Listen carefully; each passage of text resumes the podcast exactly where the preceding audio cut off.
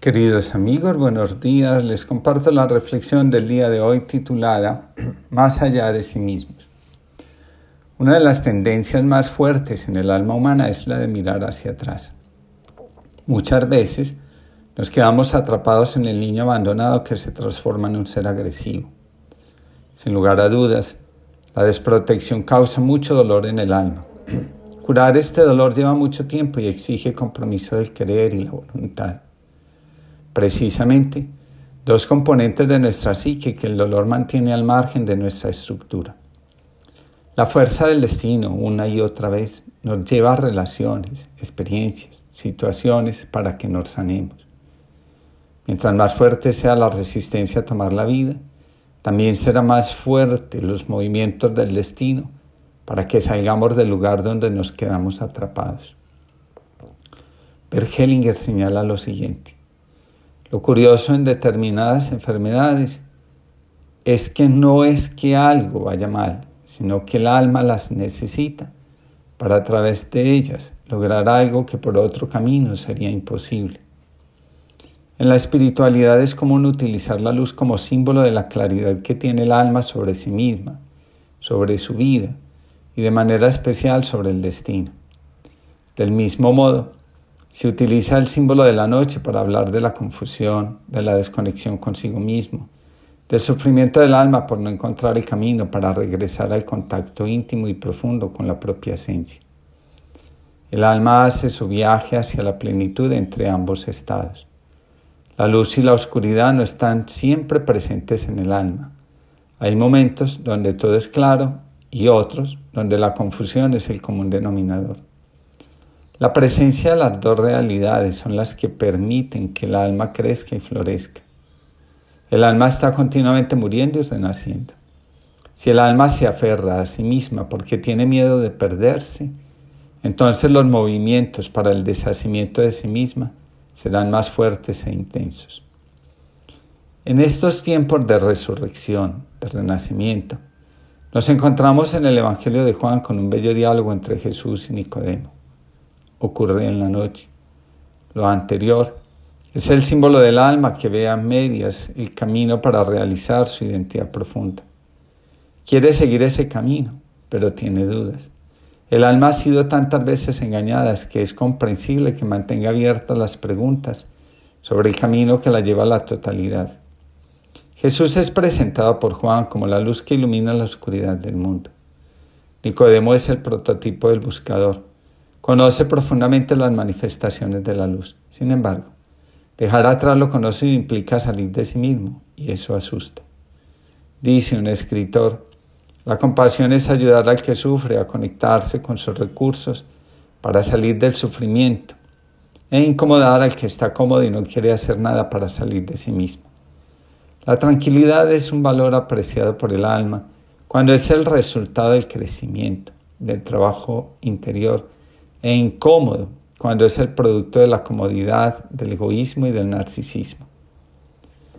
En el diálogo entre Jesús y Nicodemo está muy presente la palabra nacer. Se utiliza en dos ocasiones para hacer referencia, en primer lugar al nacimiento de la carne y en segundo lugar al nacimiento del agua y del espíritu. Nacer implica dos movimientos para el alma. El primero, salir del útero materno, del lugar donde adquirimos la forma, este es el nacimiento de la carne. Durante nueve meses nuestro cuerpo va tomando forma en el útero de nuestra madre. En condiciones normales, una vez que el bebé tiene completa la forma, es expulsado afuera. El útero no puede seguir conteniendo al bebé que ha alcanzado la forma, es decir, que ya maduró. Si lo hace, lo condena a la muerte. Después de la expulsión no hay retorno. El regreso al útero es una nostalgia permanente del alma. El temor a vivir, el miedo, la inseguridad, la incertidumbre, entre otras, son manifestaciones de la nostalgia del alma por estar en un lugar seguro, abrigado, protegido y cuidado. Sin embargo, nunca es posible. La desesperanza, la depresión y el pánico son los gritos más fuertes del alma que ansía regresar a un lugar donde no puede. Una vez que salimos del vientre de nuestra madre, la puerta queda sellada para nuestro regreso. Cuando nacemos salimos del útero, llegamos al mundo.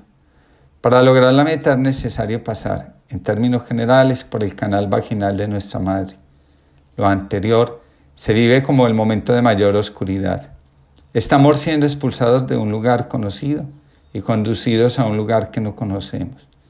Sin embargo, el movimiento es continuo. Si se detiene, se muere. Pasar ese canal es necesario. Una vez que se logra, con la ayuda de nuestra madre que nos empuja, podemos tomar la vida. A nadie le cuesta tanto nuestra vida como a nuestra madre. Pone en riesgo su vida para que nosotros tengamos la nuestra. Una vez afuera, comenzamos el paso de la forma, simbólicamente lo llamamos la carne, al descubrimiento de la fuerza, lo que nos mueve, lo que nos mantiene en la vida. Ese proceso implica una fuerte conexión con nosotros mismos. La fuerza que nos mueve está dentro de nosotros, no afuera. Además de ponernos en movimiento, esa fuerza le da orden y estructura a nuestra vida. Por esa razón se le llama espíritu. El paso del mundo de la carne, el mundo de la forma, al mundo del espíritu, del contacto interior, es semejante en todo al primer nacimiento. Es decir, el pasaje de un estado a otro se vive en una profunda oscuridad y con mucha dificultad en ambos nacimientos nos vemos exigidos abandonar el lugar de la comodidad. Nadie conquista la vida si no renuncia a la comodidad del vientre. Del mismo modo, nadie conoce la fuerza de su espíritu si no renuncia a sí mismo, si no se atreve a ir más allá de su propio interés, querer y voluntad. En ambos nacimientos el alma siente que muere, que no va a ser capaz. Al final, somos capaces porque la vida se impone a nuestros temores. En el mundo de la carne nos movemos desde el deseo. Para el cristianismo y el budismo, anclarse en el deseo representa la muerte del alma. Ambas experiencias nos invitan a moderar el deseo, a vivir en permanente estado de renuncia. Solo en la medida que el deseo se vuelve moderado, el ser humano puede aspirar a otras cosas. Uno de los riesgos más graves para el alma en las circunstancias actuales es quedarse aferrada a la sobrevivencia. Donde hay miedo a vivir, hay afán por acumular.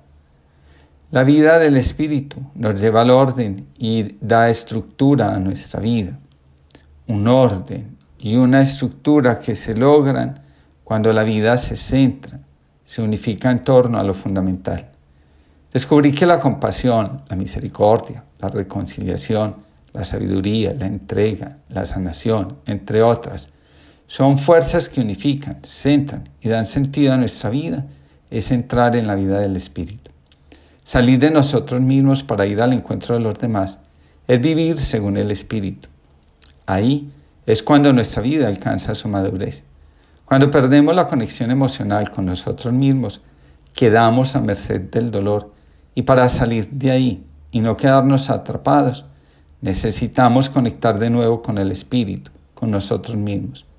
El Espíritu está dentro de nosotros y cuando volvemos a habitarnos, la fuerza que nos sostiene y nos mantiene en la vida se revela con todo su poder.